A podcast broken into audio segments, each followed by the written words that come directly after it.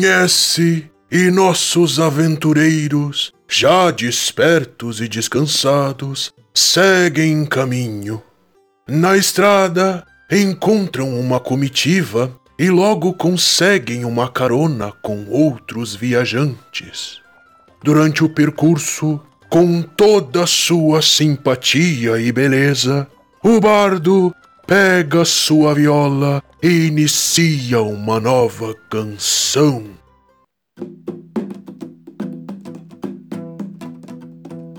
Olhe para mim, eu vou me apresentar. O Bardo Troar, canto pra vocês. E ao meu lado, com machado de dois lados, o paladino Baldur de não sei o que. E esse guerreiro destemido é o Bron, nunca matou ninguém. E o meio dragão mendigo é o Tiamat, queria ser um rei. Os que eu digo, vamos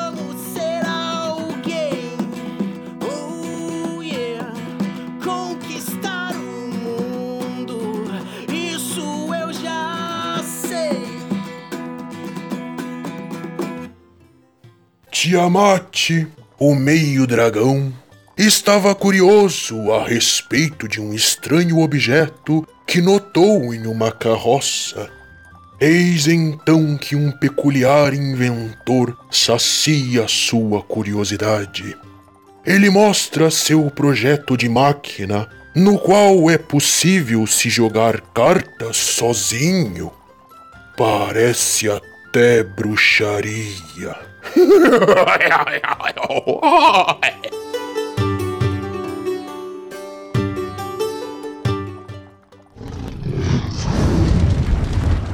Olá, aqui é o Tiamat Troar. Eu tô desenvolvendo um jogo e eu fiz uma metralhadora que dispara batatas. Você sabe qual é o nome dela? Não. É Batata. Tá, tá, tá, tá, tá. Ô, meu, podia não ter falado nada, cara. Ia ser bem mais bonito, velho. Tá, vamos fazer assim, vamos começar de novo, tá? Segunda chance. Essa não valeu, Não, vai corta ficar depois. essa, meu. Depois eu vou fazer Não edição, vai. legal. Eu sei, eu tô zoando. Eu não acredito que eu ouvi essa piada duas vezes na minha vida. Meu Deus, eu não acredito que. Ah, esse é o pior. né? Eu contei na aula a primeira vez. Não, é inédita, puta que pariu. Olá, meu nome é Baldur e não é porque você programou um jogo que você sabe jogar. Olha aí. Olha, isso é provocação? Começou provocando o convidado. É verdade, cara, é verdade. A verdade é honesta. Não tem. não- a gente não endossa ela. Olá, aqui é Troá, o bardo, e se videogame influenciasse tanto a realidade, eu seria o maior comedor do mundo por jogar tanto Pac-Man. Meu Deus, cara. Mas então, gente, hoje a gente tá com um episódio diferente, que a gente tem um convidado, que é o Tinos, também conhecido pela família dele como Bruno Ferreira. Ele é desenvolvedor, líder da Aquiles, que é uma empresa desenvolvedora de jogos, responsável por quais jogos mesmo, Tinos? Os mais conhecidos e mais recentes são o Horizon Chase e, e o Horizon Chase Turbo e o Looney Tunes World of Mayhem, que a gente lançou para celular no final do ano passado. E nós estamos também trabalhando no jogo para o Apple Arcade e é só isso que eu posso falar a respeito dele. Poxa, eu tentei! Achei que ia conseguir, não deu muito certo. Mas muito bem, hoje nosso episódio vai ser sobre profissões. Então, tem bastante gente na, na área de desenvolvimento de tecnologia que gosta de jogar e pensa em desenvolver seus jogos. Já teve alguma experiência ali pegando algum curso da internet, aprendendo a mexer na Unity, que é a, a plataforma mais usada aí para desenvolvimento de jogos indies. E hoje a gente vai ter uma conversa com o Bruno aqui para entender melhor como é que funciona esse universo de desenvolvedor, se basta você gostar de jogar para você ser um bom desenvolvedor, o que, o que, que se espera de um bom desenvolvedor que queira entrar, por exemplo, na Kiris ou em alguma outra empresa de jogos e também entender um pouquinho mais aí da história de vida do Bruno. Então, Bruno, o que, que você acha que uma pessoa deve fazer? Um, imagina um jovenzinho. Ficou muito ruim já o exemplo de cara. Um pequeno Tiamat. Imagina um Tiamatinho no, seu, no auge dos seus 18 anos, acabou de pegar sua carteira de trabalho e pensou, eu quero desenvolver jogos. Por onde você acha que ele deve começar? Talvez ele já de- não devesse ter começado tirando carteira de trabalho, porque provavelmente ele vai fazer muito jogo indie sozinho antes de ter um emprego estável com carteira assinada. Não é assim, é porque realmente não tem muitas empresas bem estabelecidas no Brasil ainda, né? Então tem muita gente começando, muita gente formando empresa também. Se você não quer formar empresa, você vai ter que aprender sozinho, fazer muita coisa sozinho, e eventualmente você vai ter que ganhar experiência por fora para conseguir um emprego, né? Porque a gente de vez em quando consegue contratar alguém que veio do curso como estagiário ou, ou um júnior que se destaca assim, mas é pouco, porque não tem vaga suficiente para todo mundo. Você vai ter que, de alguma forma, aprender antes. Se você com 18 anos também tá pensando em montar uma empresa, você já tá errado também. né? É, Então, Mas aí é que tá. Da mesma forma que você não deveria começar tirando carteira de trabalho, você também não deveria começar abrindo CNPJ. Hum, é. Mas mesmo com 18 anos, pode ser uma boa ideia você encontrar mais gente que tem interesse por isso e começar a brincar junto, sabe? Eu acho que isso é o mais importante. Acho que é assim que eu comecei e que muita gente começa. Você tem um interesse por jogos, né? Não que isso seja suficiente pra você saber fazer ou, ou mesmo gostar de fazer. Tem muita gente que pensa assim, poxa, mas eu jogo muito desde pequeno, eu adoro esse mundo. Aí o cara abre a Unity, vê do que se trata e muda de ideia. fecha é mesma Unity dois coisa, segundos né? depois, finge que aquilo nunca Desinstala. aconteceu. Deita na cama com os olhos arregalados, procurando dormir e não consegue. Não é fácil. Veja bem, eu já sonhei com isso. Eu já sonhei que eu tava. que eu tinha que terminar de programar o sonho pra poder acordar. E isso é um infernal. O famoso pesadelo do programador, né? Aí o teu sonho começa a ficar lento, tu tem que abrir o profile da Unity pra descobrir por quê. Tá alegre no sonho.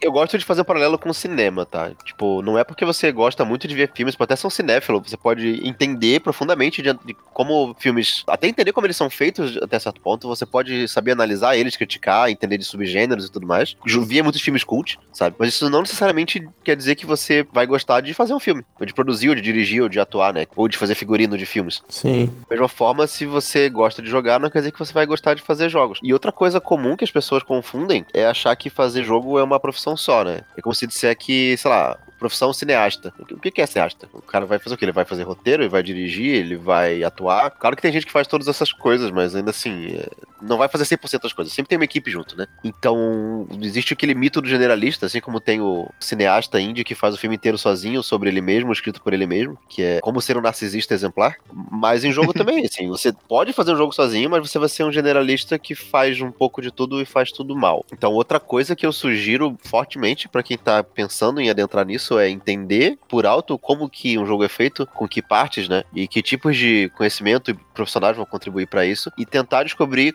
quais desses tipos de atividades mais te atrai. Porque se você ficar tentando aprender de tudo, você vai ser ruim em tudo e bom em nada. E não tem empresa nenhuma que quer isso. Então o ideal aqui seria escolher um ponto ali, tu pegar, tu desmembrar, né, a parte de desenvolvimento de jogos, seja na parte de fazer o designer dos personagens, concept art, ou tu ser o programador por trás de, de desenvolver as funções e tu focar naquilo e tu procurar ser muito bom naquilo especificamente, ao invés de tentar fazer tudo sozinho, porque tu vai, se tu tentar fazer tudo sozinho, até falando pela minha experiência como programador também, tu vai viver apagando incêndio e tu não vai conseguir focar no que realmente importa, porque tu não vai conseguir ficar bom em tudo. Então tu vai precisar traçar uma rota em algum dos caminhos que tu tem dentro do desenvolvimento de jogos e seguir aquele caminho afinco. Seria isso, né? E, obviamente, você vai querer entender como as outras áreas funcionam também, tá? Isso é muito importante. Não que você tem que ser cego para as outras áreas. E isso vai ser natural. No começo da carreira você vai eh, também descobrir o que você gosta mais, né? E ao longo da carreira você vai trabalhar com outras pessoas, você vai entender como, como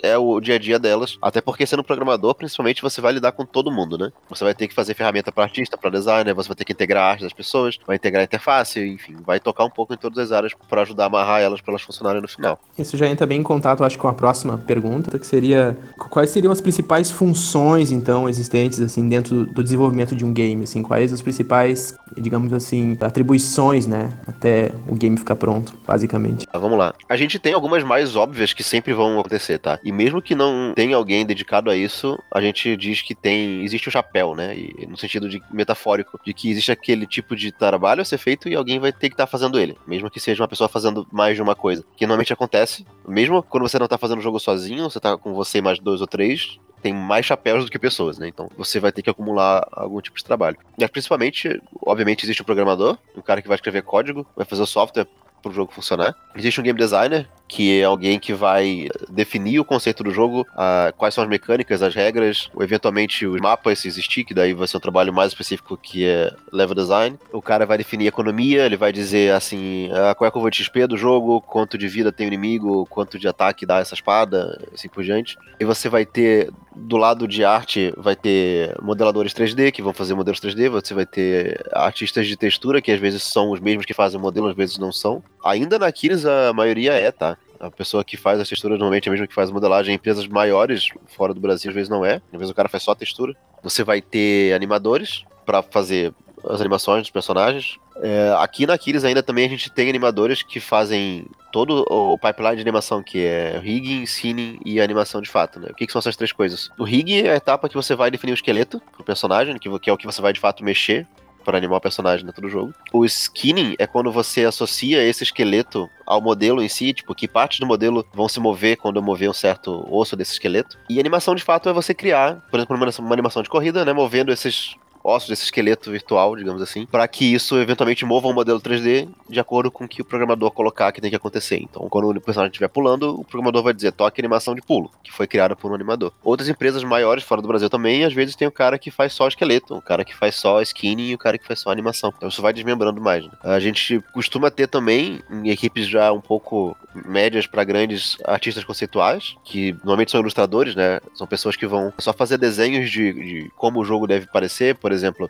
na direção de arte geral, né? Fazer um tipo um mood shot, uma como se, como se fosse um print do jogo pronto, só que ilustrado para dar identidade visual do projeto. Conceitos de personagem, de cenário, de armas, de, enfim, tudo que tiver de visual no jogo dá para ser ilustrado e usado como base para depois modeladores fazerem. Então, muito comum um personagem novo, primeiro ele ser feito nessa fase de conceito, que é só uma ilustração, Photoshop da vida. Isso ser avaliado, ser discutido entre equipe, e depois ser tomado feedback, ser iterado, e depois que está finalizado como ilustração, é passado para o pessoal fazer modelagem. Uh, outra área que a gente tem ainda dentro de criação era é, de UI UX, que é de interface gráfica. A gente chama de UI UX pelo menos naqueles a gente usa essa nomenclatura como duas coisas separadas, no sentido de que UX é layout das telas, né? Quais são as telas que tem dentro da interface do jogo, quais são os botões, o que que eles fazem, como que o fluxo acontece de apertar um botão e ir para outra tela, esse tipo de coisa. Layout do HUD, é, e tudo que tem de interface gráfica, né, por cima do jogo. E o UI seria a parte artística disso. Então, qual é a cara do botão? Ele é vermelho, verde, qual é a fonte que você vai usar, essas coisas. Ajudando a coordenar tudo isso,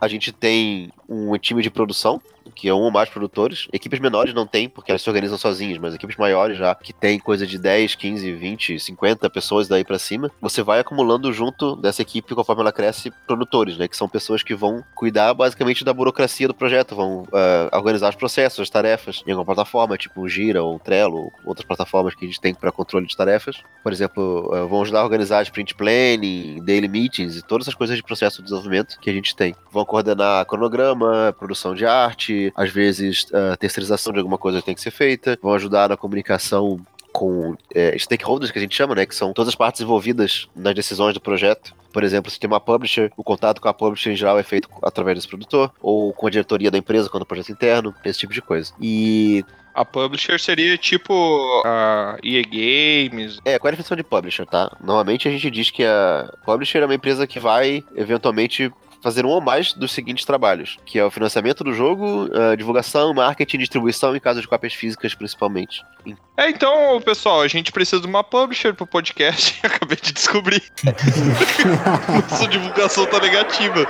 Dependendo do modelo, a publisher também participa do desenvolvimento do jogo, né? Ou às vezes é uma parceria. Por exemplo, no caso do Looney Tunes, que é o nosso projeto, é uma parceria com a Scopely em que o desenvolvimento do jogo é feito em conjunto, né? Ele é principalmente feito por nós, mas tem uma participação. Tem uma conversa constante com o pessoal da Scopely. O conhecimento que eles têm de outros projetos. Bacana. Outras publishers não se envolvem mais próximo, elas só, só financiam e dão feedback. Então, no modelo varia um pouco, mas a ideia da publisher é isso. Tipo, é o, aspas, aspas, o cara do dinheiro que vai estar tá financiando o projeto e vai estar tá dando feedback e ajudando a direcionar para onde eles querem, afinal eles têm o dinheiro, né? Quando é esse caso. Em outros casos, você tem um jogo já pronto e você usa uma publisher só para distribuição. Então, no Horizon Chase Turbo, por exemplo, quando a gente lançou agora a versão física de caixinha em PS4 e Switch em outros países, né? Estados Unidos, Europa, a gente trabalhou em parceria com outras publishers para cuidar de marketing e distribuição do jogo nessas regiões. Então, o jogo já tá pronto, eles não financiaram nada, mas eles vão fazer essa distribuição e daí tem um contrato que vai ficar uma parte do dinheiro com eles, uma parte com a gente, ou alguma coisa assim. Aí varia também caso a caso. Trato, queria fazer uma observação. É, eu ia, a partir do que ele tava falando de, de das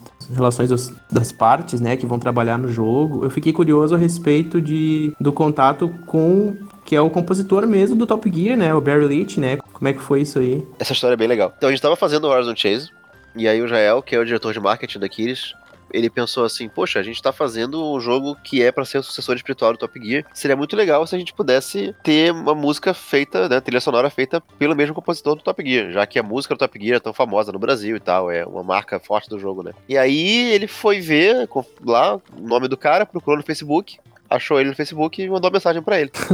e aí falou assim: Estamos fazendo um jogo tipo Top Gear, você tem interesse em fazer a música? E daí ele disse: Sim. Nossa! Uau. Foi basicamente Foi. isso. É, Longa na história. verdade ele não falou assim, né? Ele falou yes. Meu Deus, cara. Ou ele falou, sei lá, I, ou sure mate, porque ele é irlandês, eu não sei como que eles falam. Ah, sim. É, ele, ele tem o sotaque. é, ninguém fala yes pra responder uma coisa em inglês. Ele falou whisky. Ou ele deve ter falado alguma coisa tipo. That, that sounds awesome. É. Cara, o Barry é um cara muito legal. Mas bem possível. É, o que ele diz é o seguinte: é, a, a forma que o Barry conta essa história é que ele, ele viu essa mensagem, aí pensou assim: ah, é, vamos lá, né? O cara deve estar de zoeira, vamos, vamos fazer só de brincadeira. Mas aí ele foi ver depois e viu que era sério, que a gente era uma empresa grande aqui e tal. Aí ele fez um, um teste inicial, assim, pegou lá uma. Umas duas horas do, do sábado dele, fez um estudo inicial de trilha, né? Do que ele imaginaria, mandou pro Israel pra ver, ah, eu tava pensando nessa linha aqui e tal, ver o que, que vocês acham. E daí o, o Israel mandou uma resposta pra ele falando assim, fucking awesome. E daí pra frente a, relação foi evoluindo. Mas o Já Barry é cara tava- muito legal. Brother. Pena que ele fuma muito e vai morrer. Nossa, que idade ele tem? Revelações. Tem que ter espaço pra tragédia também nesse podcast. Espero que tu não faça um jogo sobre expectativa de vida, cara. Meu Deus. Esse cara já tem a certa idade, né? Ele fez o Top Gear faz 30 anos. Então, ele tem 50 e alguma coisa, eu acho. Realmente ele fumou bastante. Que horror. Mas então, Todo é, mundo pensando. Então, ficou uma merda, essa parte, Ficou é uma bad aqui agora. Depois da edição, se tu achar que tá muito pesado, bota uma pita nessa parte. Não, relaxa. Já teve coisa bem pior. Já teve coisa bem pior. Teve coisa pior, mas não fui eu que disse. Aí depois eu me comprometo falando que o cara vai morrer. não. Fica tranquilo. Se ele morrer, tu vai aparecer no Training Topics do YouTube. o visionário. Não, eu vou, eu vou suspeitar de mim daí. É, não, mas é tudo com ar de brincadeira e o podcast. Eu acho. Elogiou o talento do cara, né? Só não os hábitos de saúde. O que perfeitamente ok, eu acho. Exatamente. Eu, eu, eu gostaria, inclusive, que ele parasse de fumar pra fazer mais músicas legais com a gente. Mas eu não sei se vai rolar. Bom, mas seguindo, Tinos, mais no teu aspecto pessoal, assim, quais foram os principais desafios, as principais dificuldades que tu encontrou quando decidiu se tornar um desenvolvedor pra games? Cara, eu acho que o mais difícil foi encontrar material pra aprender, na verdade. Hoje em dia é bem mais fácil, mas assim, eu comecei a tentar aprender a fazer jogo quando tinha, sei lá, 11 ou 12 anos. E isso faz quase 20 anos, então não tinha Unity, entendeu? Não tinha muita coisa. O melhor que tinha na internet pra aprender a fazer jogo era tutorial de OpenGL. Nossa, Aí eu nada fácil. Assim, é, aí eu fui, eu fui fazer isso, entendeu? Só que eu tinha 12 anos, aí foi meio difícil. E aí eu fiquei fazendo as coisas muito ruins por bastante tempo. Eu chamava minha mãe pra ver, assim, falava, olha aqui que legal, mãe, que eu fiquei um mês fazendo. E ela dizia assim, nossa, é um triângulo vermelho na tela, mas pra que que serve? eu lembro até hoje minha mãe falando isso, eu fiquei com trauma, eu acho. Ficou chateadaço. Mas é um triângulo, eu desenhei um triângulo. Aí ela assim, ah, poxa, legal, mas não... Mas ver o trabalho pronto, mesmo que seja um triângulo, depois de tanto esforço, aprendendo as coisas novas, é gratificante, né? Independente de É muito qualquer- gratificante. E Com certeza é gratificante. tanto é, né, que não desistiu, ficou aí até chegar onde tá. Hoje é um profissional da área e foi evoluindo junto com as ferramentas. Graças a Deus as ferramentas evoluíram, para os jogos evoluírem também. Mesmo que seja um site simples de podcast, que é muito gratificante, né, Baldo? Ah, de- dessa parte, acho que eu não, eu não dediquei tanto tempo assim pra, pra valer isso. Dá pra notar, né? Mas tá bom, tá bom. Bruno, não seguindo a pauta, que é o que eu normalmente co- começo a fazer depois de 15 minutos de podcast, conta pra gente a história do emulador que tu construiu aos teus 14 anos. Não é bem assim a história. Tu Entendi. contou, mano, tu tá iludindo a gente, é isso? Não, olha só, obviamente. É trailer de filme Só da os melhores DC. momentos. Não tem nada a ver com o filme depois. Não é só da DC, né? Qualquer filme hoje em dia conta uma história no trailer e no filme é outra. Tem cena no trailer que não tem no filme. Eu tô esperando aquela cena do Hulk correndo no Avengers. né? Enfim, É, verdade.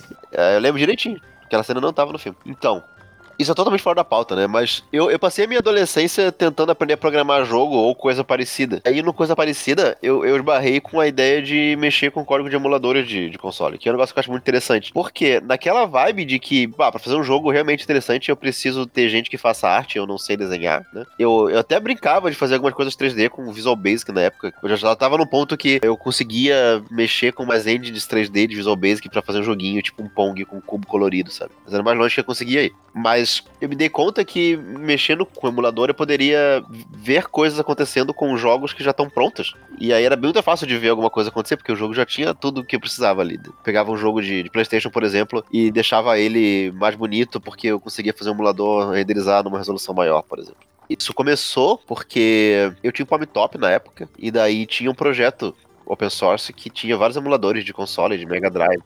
Palm Top entrega a idade de uma maneira. Você não sabe o que é isso, você é jovem. No episódio anterior, o, o Bron explicou que que era um CD, cara, que era uma bolacha. Ele explicou. Nem já tem explicações, pode continuar aí. Você é um jovenzinho? é uma Você, bolinha com uma jovem, bolinha dentro. você jovem que tem 18 anos. Ah, não, é- pera, essa é do exército. Você é jovem que tem 15 anos ou menos, um Palm Top é tipo um Galaxy S3 Mini que não tem internet. Nem liga pra ninguém. Bom, Ou seja, não serve pra nada. pra ouvir música ou jogar emulador. Aí é que tá. Isso era incrível, porque quem sabe o que é um Palm Top sabe que naquela época os Palm Tops não, não faziam nada de interessante. Era tipo agenda e no máximo pra ouvir MP3. Só que esse maluco aí da internet pegou os emuladores open source de Mega Drive, Super Nintendo e Nintendinho, Game Boy e tal, e fez uma coletânea e compilou no appzinho do Palm Top, que nem chamava app na época, que você podia lá botar a sua ROM de Mega Drive e jogar Mega Drive no Palm Top. E eu achei isso muito legal. Tão legal que deu uns meses eu peguei o código, já que ele era código aberto, né? E eu comecei a mexer e tentar botar umas coisas, botar uns filtros de imagem e tal. A galera que gosta de jogar emulador já deve ter ouvido falar daqueles 2x SAI, aquelas coisas que hoje em dia até tem uns mais modernosos, mas naquela época era isso aí que tinha, desse 2x SAI da vida. HQ 2x, esse- enfim, esses filtros de emulador. Só que daí eu bati o olho e vi, bah, o cara fez esse emulador aí, mas o meu Palm Top tem uma tela maior do que a do videogame. Eu queria botar um filtro. E não tem isso. E eu pensei, bom, eu vou baixar o código e vou fazer isso. Eu vou adicionar suporte a um filtro de imagem. E aí eu peguei o código e quase me arrependi, porque programar para Palm Top é um inferno na Terra. Mas aí eu consegui fazer isso. Foi muito legal. E daí eu comecei a brincar. Depois tinha um outro emulador que era de PlayStation, que o cara tinha portado para Palm Top. Eu comecei a mexer, fiz algumas coisas também. E aí foi nessa brincadeira que eu aprendi muito sobre como os consoles funcionavam. Que eventualmente te ajuda a entender, né? Até hoje, como que as coisas funcionam do lado gráfico e como, porque elas evoluíram, como elas evoluíram. Inclusive, eu fiz uma aula sobre isso na pós lá da PUC. Ah, assim, observação, eu também dou aula na pós-graduação da PUC. Foi assim que eu cheguei aqui. É, só, só fazendo parênteses, eu sou aluno do Bruno. E ele, essa parte aí de como que ele aprendeu como é que funciona a parte de trás dos jogos, ele deu uma aula sobre isso, mostrando matematicamente. E daí, automaticamente, todos os alunos que estavam na sala se transformaram naquele gif da Nazaré fazendo conta, tá ligado? Tentando entender que se tratava. pra mim era toda hora ilu- musiquinha do Illuminati tocando, tá ligado? A cada explicação. Não é fácil. Tem uma coisa que eu comecei falando nessa aula que eu acho que é muito interessante, eu vou deixar só as pessoas com a pulga atrás da orelha aqui. Se você pegar a imagem da tela do Nintendinho e você multiplicar a largura pela altura, ver o tamanho do- da imagem, contando todos os pixels, dá um tamanho maior do que tinha de memória RAM pra tudo no console. E Nossa. daí, e daí a pergunta Mas- é: como é que eles faziam? Se, não, se nem a tela inteira cabia na memória. E aí eu passei a próxima hora, uma hora e meia explodindo a cabeça das pessoas. Se você quiser saber a resposta, assista o nosso podcast capítulo 3 sobre extraterrestres. Melhor propaganda. Se você quiser saber a resposta, faça a pós-graduação em jogos digitais da. Ou isso. PUC nos patrocine. Sim, já já, Acho já tô patrocinando com o meu tempo. Olha aí. É, Olha só, é verdade. Próxima pergunta da pauta. Não, mas acabou a história? eu tava esperando. Mas a história é essa. E aí eu fiquei mexendo em projetos de emulador open source e aprendendo como videogames funcionam. Essa é a história sobre como eu mexi em emulador quando eu tinha 15 anos. Te perdoo. O cara sai da pauta, né? Bota a culpa em mim. Tu já participou de algum financiamento coletivo pelo Catarse ou Kickstarter, alguma coisa assim, até antes de tu entrar na Aquiles? Não. Boa, próxima pergunta. Mas assim, eu acho interessante se falar um pouco da minha história antes de entrar na Aquiles, tá? Como é que eu passei de um adolescente sem amigos mexendo com emulador em casa pra trabalhar na Aquiles? pra um adolescente sem amigos trabalhando Aquiles. Então, que é parte de o que você deveria fazer para sair do chão, né? Que eu falei que é importante você se juntar com outras pessoas. O que começou a fazer diferença para mim, quando eu comecei realmente a aprender mais e evoluir no meu conhecimento de programador de jogos, né? E sobre desenvolvedor de jogos de maneira geral, foi quando eu me juntei com outro maluco na faculdade que também queria fazer isso. E que, obviamente, a gente queria fazer um MMO. Não faça MMO. Você não vai conseguir.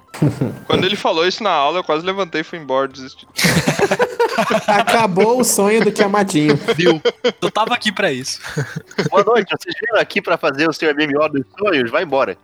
Você tá com RPG bem aberto ali.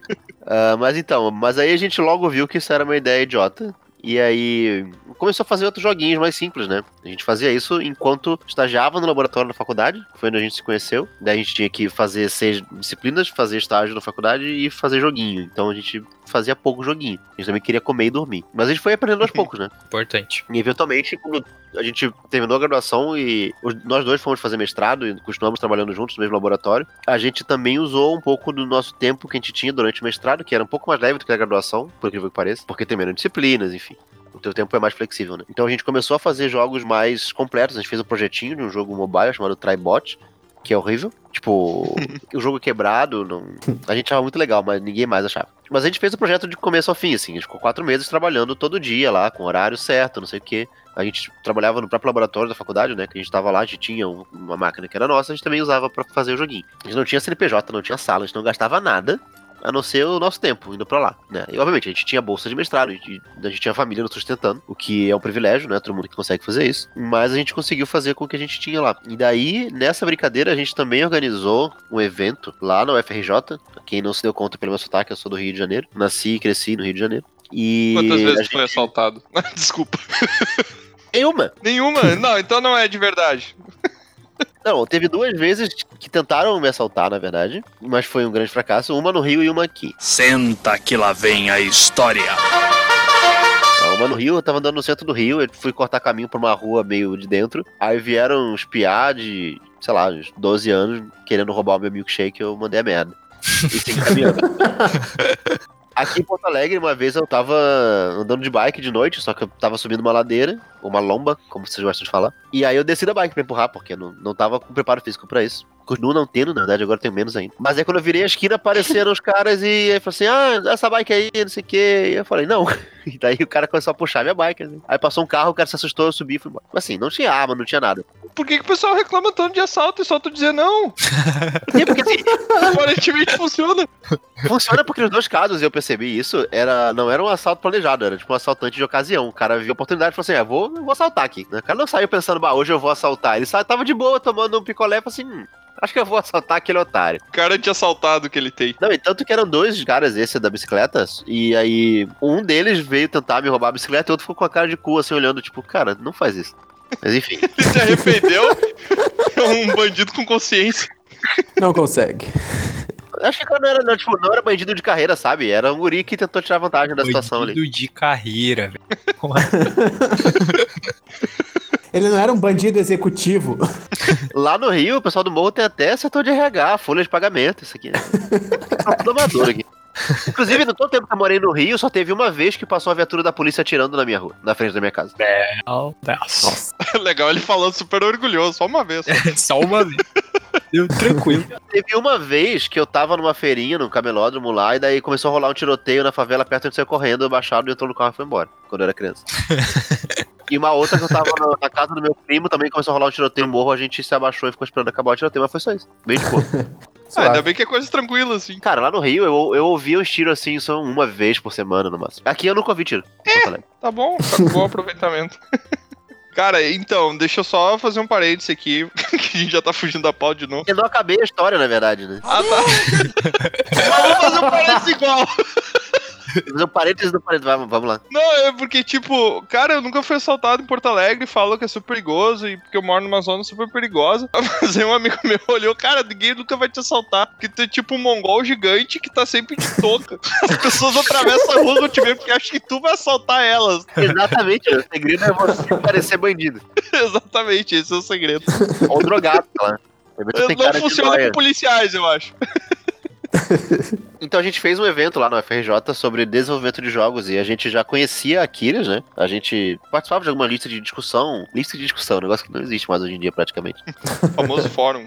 É, a gente tinha uma lista de discussão, lista de e-mail e coisa de desenvolvedores de jogos do Brasil. A gente entrou porque era aberto. né? Hoje em dia seria, sei lá, um grupo de Facebook ou de Zap Zap. o que for. Mas tinha esse grupo, então a gente já conhecia. Tinha um cara da Aquiles, que era o Ed Lago, que era o game designer da Aquiles, que frequentava esse grupo, sempre mandava lá pra divulgar os projetos da Aquiles, né? Que na época eram os Advergames da Aquiles. A gente sabia que a Aquiles tinha sido a empresa que fez o demo da Unity 3, que era o Bootcamp. Foi aqui que eu conheci a Aquiles, na verdade. E daí a gente convidou esse cara, que tava sempre lá, a gente já tinha conversado com ele, e ele veio, quer dizer, no caso ele foi lá pro Rio, pra dar uma palestra nesse evento. A gente conversou com ele, trocou uma ideia, mostrou o joguinho que a gente tinha feito. E daí ele eventualmente nos indicou pra vir trabalhar na Aquiles, né? Eu e esse meu colega. E nós dois viemos pra cá, um tempo depois. No ano seguinte, daí em 2013 eu vim pra cá. Assim, não tinha tido experiência profissional com jogos. Eu só tinha carteira de trabalho porque eu tive que fazer um RPA pra pegar um dinheiro de um edital de um negócio lá que eu tinha conseguido, mas o meu primeiro emprego formal foi aqui na na verdade. Só que eu já tinha toda essa experiência fazendo jogo como indie, né? Isso que eu tô dizendo. Eu tinha trabalhado, tinha estagiado no laboratório da faculdade e tal, e eu tinha feito o jogo com esse meu colega, era minha experiência profissional.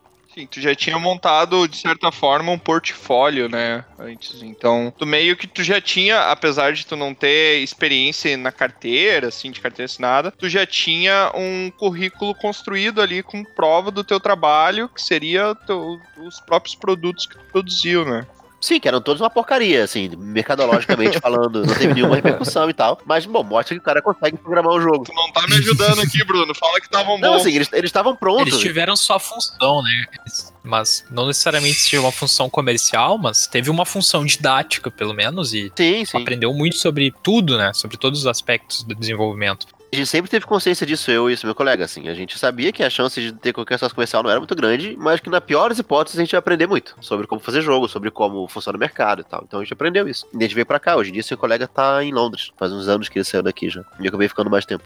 Bacana. Não, até adicionando um parênteses aí, porque eu trabalho com desenvolvimento também, não é de jogos, eu não sei se eu vou me encaminhar pros jogos, mas, cara, é muito importante tu ter trabalho feito, mais importante do que o currículo, por exemplo, se tu quer ser desenvolvedor, se tu quer ser um programador, é, por exemplo, tu ter o link do teu GitHub no teu currículo e tu ter projetos lá pro pessoal ver que tu realmente tem código. Não precisa ser um código bom, entendeu? Mas tu tendo prova de que tu sabe usar uma lógica de programação já é um puta dentro pro teu currículo, né? Pra tu conseguir crescer ali dentro, porque, cara, universidade hoje em dia, não vou dizer que todo mundo tem, porque ainda é é uma barreira pra muita gente, mas já não é mais prova de que tu sabe fazer muitas coisas, porque muita gente tem universidade, então já não é um diferencial. Não que seja uma coisa ruim, é muito bom que ficou mais acessível a questão da universidade, mas já não é mais um diferencial uh, tu ter um- uma graduação, ter uma pós-graduação, porque muita gente tem isso. Então, tu tem que procurar realmente demonstrar o teu trabalho ali, o que que tu faz, da maneira de mostrar o produto, e não só dizer que tu sabe fazer, mas sim mostrar o que que tu já fez, né? Então, o portfólio, do meu ponto de vista, hoje em dia, ele vale tanto quanto uma graduação no currículo, assim. É, as duas coisas ajudam, né? Assim, numa hora de avaliar currículo, eu posso falar isso da posição de alguém que trabalha naqueles e avalia currículo também e participa de entrevistas com os, com os candidatos. A gente vai ver o, o somatório das coisas, né? Então a gente sabe que uma graduação conta com uma experiência e como um certo conhecimento. A gente sabe que ter um portfólio de projetos prontos também conta. Se eu tivesse, quando eu vim pra cá, só a graduação e o mestrado sem os projetos que eu fiz de jogo, não teria sido suficiente pra vir pra aqueles. E se eu tivesse só os projetos sem a graduação, também não seria suficiente. Porque eu tinha poucos projetos, né?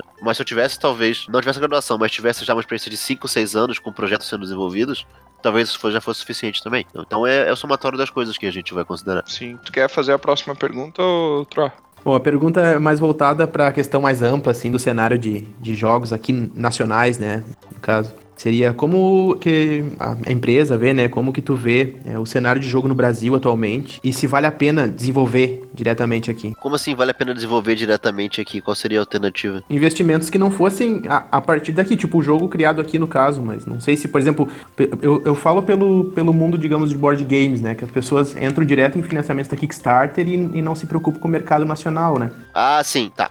Tá falando do mercado consumidor. Tá, assim, não faz sentido nenhum, a meu ver, e isso eu sei desde muito antes de vir pra Aquiles, você fazer um, um produto de jogo voltado só pro mercado nacional. E não tem por que você fazer isso. Assim, raríssimas exceções, não tem por que você fazer isso. O- Os jogos são um negócio que tem um apelo global e você tem plataforma de distribuição digital que permitem você atingir o mundo inteiro. Então, se você faz um negócio voltado pro mercado brasileiro, você tá alienando uma parte gigantesca do seu mercado potencial à toa. Com o board game isso é um pouco diferente por vários motivos, eu acho. Mas principalmente porque você consegue fazer um board game se pagar com bem menos dinheiro, né? O custo de produção de board game não é tão alto quanto do, do jogo digital. que Passa Sim. dos milhões muito fácil. Então, pra você conseguir bancar um jogo só vendendo ele no Brasil, você tem que vender muito. Então, só quem consegue fazer isso é o Maurício de Souza da vida, que já tem uma, tem uma IP muito consolidada no Brasil, sabe? Ou com o Adver Games, né, que a gente fazia naqueles. Como você pode explorar o mercado nacional de uma forma meio tangencial. Hoje em dia não é tão fácil, o mercado de Adver Game não tá mais tão aquecido quanto tava 10, nem digo nem 5, mas assim, uns 10 a 7 anos atrás. Que era, era o auge do mercado dos Adver Games, que foi quando aqueles pegou muito Adver Game pra fazer. Porque o Adver Game é um jogo pra publicidade, por exemplo. Você vai no site da tem um joguinho do dançante. Isso é uma propaganda de forma de jogo. E aqui eles fez muito isso. Fez projetos pra você fazer configurador de carro. Então tu ia lá no seu, fazia o seu, seu Camaro com a cor que você queria, com o banco que você queria, né? Que são coisas parecidas com o jogo, porque são 3D e não sei o que. Então aqui eles fez muito isso. E são coisas do mercado local, assim. Mas jogo mesmo, como produto comercial para entretenimento, voltado pro mercado local, é um negócio que não faz muito sentido. Não só porque é Brasil, em qualquer lugar não faz sentido. Não, não tem por que você não fazer uma coisa que tenha pelo global, sabe? E não quer dizer que você não possa trazer uma identidade cultural sua ou do Brasil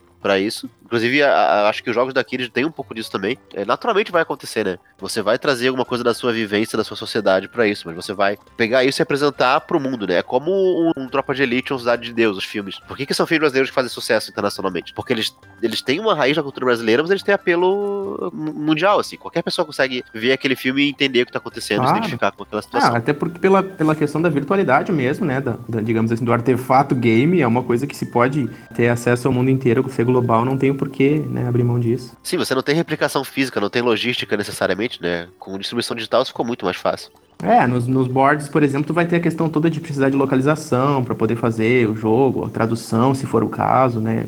É um outro esquema, é um outra. É que em jogo também, tá? Tipo, obviamente você pode lançar um jogo só em inglês e isso é muito mais aceito do que com board game. ah, dependendo. Exatamente. O público do board game não necessariamente é tão confortável com o inglês quanto o público de jogo tradicionalmente está acostumado mais com isso. Hoje em dia menos, a galera tá ficando meio mimada, né? No nosso tempo, É. na, na minha época, não tinha jogo em português, era inglês ou japonês, sabe? Exatamente. Mas assim, no jogo digital também você vai ter que se preocupar com localização, tá? Mas tem maneiras de fazer isso digitalmente também. Você consegue ter- contratar empresas que fazem localização, por exemplo. Ou você pode botar lá português, inglês e portunhol e era isso. Se o jogo tiver É. algum sucesso, aí você contrata alguém pra traduzir. Bom, a gente tem uma evolução que já vem acontecendo, assim, né? De onde os games estão rodando. Não só nos consoles, não só nos PCs, smartphones. A gente tem algumas inovações sobre jogabilidade, como o Pokémon GO, que tu precisa usar a câmera e ver onde tá o Pokémon. Que tipo de outras experiências tu vê pro mercado futuro de game? Onde mais dá pra explorar novas mecânicas, novas experiências para os jogos, assim? Essa aí não é fácil de responder assim na lata. É. As difíceis a gente deixa pro Baldur. pode ser utopia pura, pensa, pode viajar nessa resposta. Não só viajar, né, mas também pode. Eu nunca gostei de ficar pulando ou me deslocando na hora de jogar, sabe? Eu acho que É exatamente. o tradicional teclado e mouse nunca vai ser. Não vai ser batido tão fácil assim. É, vamos dizer assim, eu Então- tenho a resposta pra isso. Eu não acredito que o futuro tá em hardware diferente, ou interação diferente. Eu não acho que o futuro é jogar tudo em VR, tá? Ok. Eu acho que a inovação, isso já está se mostrando na última década, principalmente. Inclusive em relação ao poder de processamento, assim. A gente não tem muito por que mais investir nisso. Eu acho que as inovações vão vir cada vez mais do lado do design. A gente vai ter jogos mais interessantes, jogos mais acessíveis, vai ter mecânicas diferentes. Acho que a gente vai ter modelos de negócio diferentes, né? A gente tem o próprio Apple Arcade agora tentando uma coisa um pouco diferente. Tem o Stadia também, que é uma outra abordagem. Mas eu vejo que jogos fiquem cada vez mais acessíveis, principalmente. Como são os filmes, né? Hoje em dia, sua avó vê filme, você vê filme, a criança vê filme. Então o jogo, quando começou, até quando começou, assim, 20, 30 anos atrás, que já não era o começo, mas era um negócio meio nichado, né? E hoje em dia, cada vez mais isso está se espalhando. Então a gente tem jogos de celular que tem apelo para todo mundo. Não porque estão em um hardware diferente, mas porque o design deles é diferente, a penetração de mercado é diferente. Então nisso eu acho que ainda tem coisa para ser feita. Mas principalmente em design, assim. A, a, mídia dos jogos, enquanto uma mídia cultural, de expressão cultural, ela tá amadurecendo mais agora. Então a gente já sabe fazer jogo, tecnicamente, né? A gente vai evoluir como mídia agora. É como os filmes, sei lá, da década de 50, 60 para cá. Não muda muito como é que você faz. Ah, você tem CG, mas tipo, sem tira CG, sabe? Tem filmes ótimos sendo feitos hoje em dia que não usam CG e ainda assim tem inovações. Do ponto de vista de storytelling, a gente tem coisas nos últimos anos como The Last of Us, por exemplo, que foi uma revolução em storytelling. Enfim, a gente... Claro. O próprio, próprio último God of War, né? Foi uma mudança de perspectiva de God of War muito, muito grande, assim, ao invés de ficar só sim, batendo, sim. teve uma história agregada. God of War sempre foi uma franquia que foi muito amada, foi muito uh, referência para muita coisa, né? Mas se você pega o God of War novo e compara com a trilogia original, são joguinhos bobos, né? O God of War novo é, é, assim, é um outro patamar de qualidade não é um brinquedo mais. Tipo, os jogos hoje em dia, eles já, já faz um tempo que eles deixaram de ser brinquedos, eles se tornaram um, uma mídia de expressão cultural. E isso eu acho que é, é, um ponto muito legal que a gente tá. A gente tá começando a ver a sociedade, em geral, uh, ser obrigada a aceitar isso. Assim, não é mais uma opção você não enxergar jogos como uma mídia, assim como filme, como uh, livro. Eu percebo também que tem muito a ver com a questão da experiência e as hibridizações que vão acontecendo mesmo dos tipos de, de formato, né, digamos assim, da arte em si, porque uh, chega um ponto de que uh, o cinema e o e o game, eles estão muito próximos, eles estão muito próximos, e a experiência de, que tu tem como espectador de um filme com um jogo, elas vão se é, assimilando, né? E outra coisa também que eu percebo é outras plataformas, também voltando a falar do board game, né? Que eu não sei se vocês já ouviram falar do Teburu, que ainda é um protótipo, um projeto, mas de trabalhar junto a questão do board game, né? Num jogo físico com um jogo virtual. Se vocês se o Bruno também está sabendo desse projeto, não. já ouviu falar alguma coisa sobre? Não, conheço. Pensando então justamente nessas hibridizações que podem surgir ou não, né, de uh, experiências físicas com experiências né, virtuais ou coisa do tipo, talvez se fosse um possível passo também. Eu acho que é uma das coisas que vai existir, por exemplo, como o VR, tá? Eu não acho que VR vai ser a revolução, mas também não acho que VR Sim. vai morrer. Eu acho que vai, o VR vai encontrar um nicho. Sim. Assim como as experiências que são, como se diz, hibridizadas, ou que a galera gosta de chamar de transmídia, que tem jogo, é, tem filme, é um tem, uh, tem essas coisas também. Mas em relação à interseção da linguagem, tem uma coisa muito interessante, né? Os jogos começaram como mais com uma visão como se fosse brinquedo mesmo, é puramente por diversão. E aí eles foram amadurecendo, eles foram tentando adotar algumas coisas da linguagem cinematográfica, né? Como se disse, tipo, os jogos eles parecem um pouco com filmes, mas eu acho que a gente tá pegando muita coisa emprestado de cinema, mas a tendência pro futuro é cada vez mais os jogos encontrarem a própria linguagem de uma maneira mais, claro. mais clara. Então você tem um, um The Last of Us, tá? Por exemplo, que é dado como uma revolução em storytelling, porque a história do jogo é muito profunda para um jogo, blá blá blá blá Mas o The Last of Us tem muitos problemas no negócio que a gente chama de dissonância ludonarrativa. What? What the fuck? A história é muito boa. Quê? Português, como é que fica isso aí? É, é. ó, eu vou explicar etimologicamente. Dissonância ludonarrativa. Ou seja, é uma dissonância entre o jogo e a narrativa. Ludo de jogo. Por quê? Porque a história é muito boa, tá? Mas às vezes, assim, você, você vê muito isso no jogo, tá? O cara acabou de tomar porrada, ele tá mancando. Oh não, Lara Croft no Tomb Raider novo. Ah, eu tava com uma estaca e um vergalhão enfiado no meu estômago. Eu tirei ele daqui, saí da caverna faz cinco minutos e agora tô correndo e pulando que nem alpinista, sabe? Sim. Porque o jogo precisa disso para você poder jogar. E daí ele fica brigando com a história. Então a gente não resolveu isso 100% bem ainda. Essa interação entre o momento cinematográfico e o momento de gameplay, ela não é tão boa. Ou se não, por exemplo, Uncharted, que quando tu fica escondido, o teu companheiro automaticamente fica invisível, mesmo que ele esteja do lado dos caras. É, Acontece exatamente. No Last of Us também. Direto. Né? E óbvio que isso é melhor do que a opção, tá? Pra não estragar o gameplay, exatamente. É, tu, é, seria tu prejudicar a narrativa em prol do gameplay, né, no caso. Sim, é. A gente sempre opta por fazer isso, né? Afinal, é um jogo primeiro e um filme depois. Só que não deveria ser um filme igual, né? A gente tem que encontrar uma maneira de contar a história através do gameplay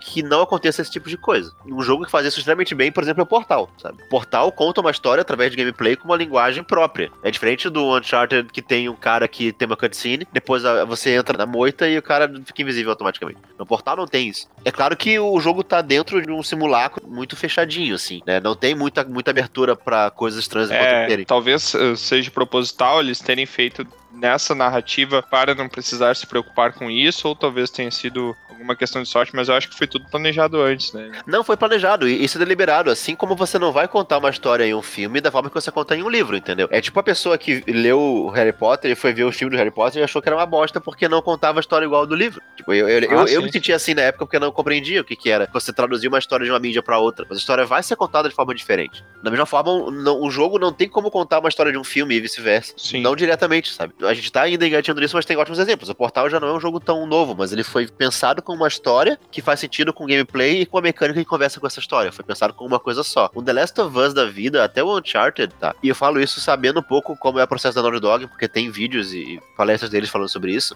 Ainda é muito tratado como duas coisas separadas. A história é desenvolvida por uma galera e gameplay é desenvolvido por outra galera. E tem momentos em que isso fica muito óbvio. No Uncharted 3, por exemplo, tem um momento que você é sequestrado no meio do jogo e levado pra um barco. Tipo assim, o jogo inteiro é no deserto. Aí no meio do jogo você toma um pau de alguém, é drogado e vai pra um barco, passa três horas num barco, o barco afunda, com altos efeitos especiais, simulações físicas, e você volta pra história normal. Tipo, por que isso aconteceu?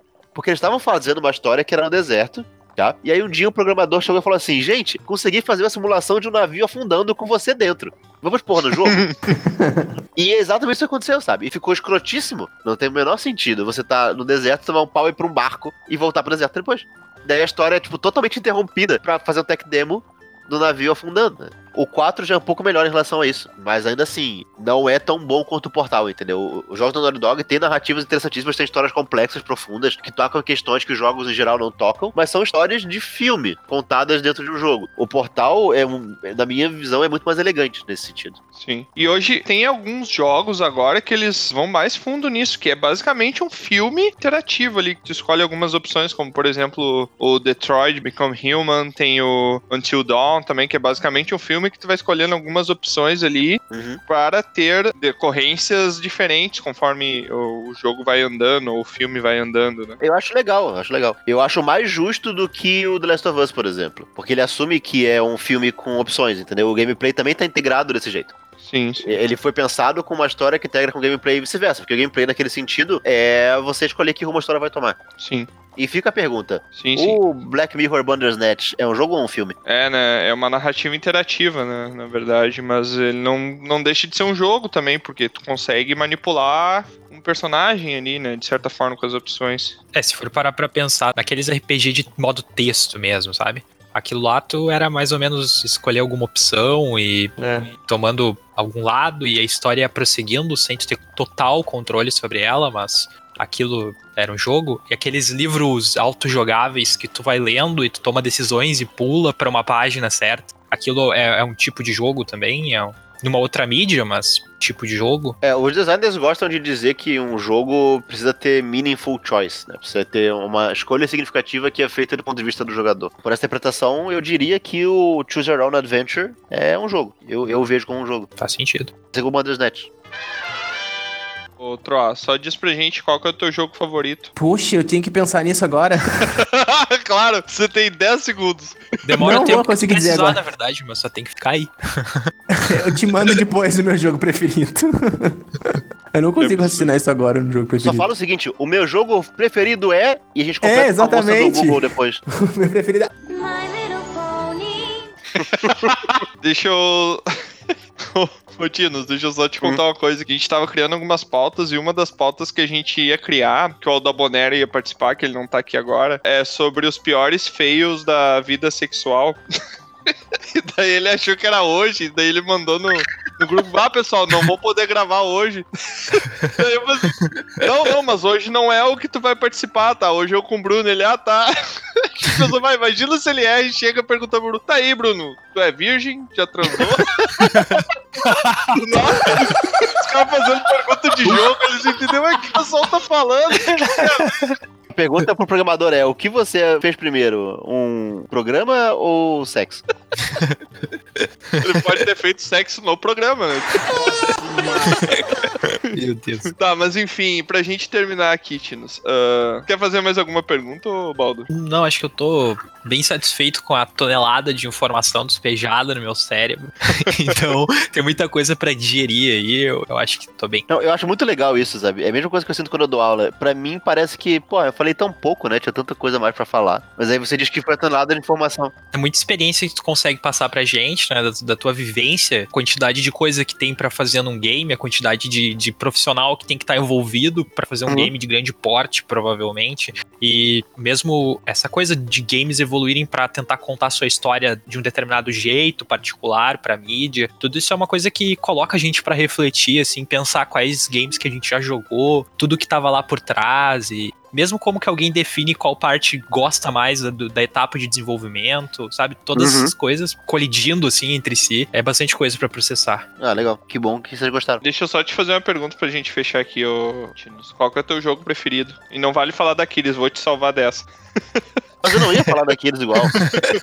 Meu jogo preferido é o jogo que eu não gostei ainda e me fez voltar a ter hype em jogo depois de mais de 10 anos sem ter hype em jogo. Que é o Final Fantasy VII Remake. Maldito, eu ia falar isso também. Cara, eu comprei meu PS4 só pra jogar o Final Fantasy VII Remake quando teve o primeiro trailer há 5 anos atrás. É. E eles não lançaram ainda, eu tô putaço. E te prepara que o parte 2 vai ser pra Play 5. Exatamente, eu vou ter que comprar um Play 5, né? Ou não. Cara, Ô, eu Bruno, tô... Você trabalha com cracks também? Eu tô muito no hype.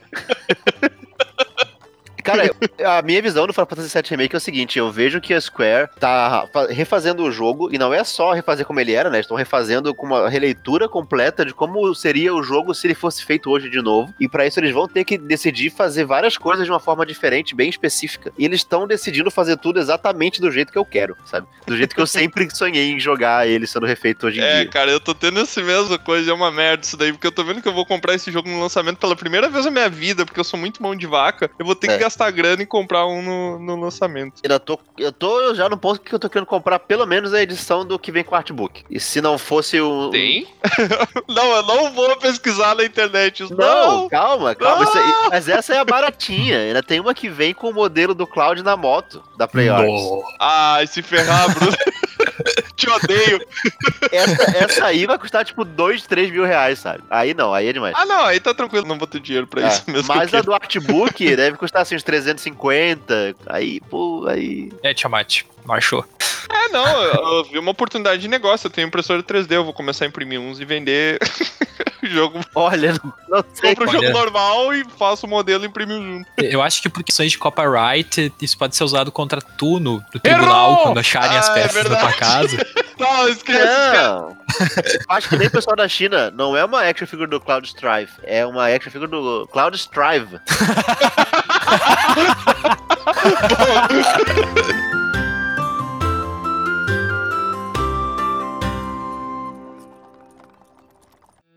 Aqui é Troá, o Bardo, e eu quero agradecer a sua visita. Encerramos aqui mais uma aventura. Convido você agora a nos encontrar em outros mundos. Entre em dragãocareca.netlify.com e descubra. No YouTube, Spotify e Facebook, busque por Dragão Careca. Até a próxima!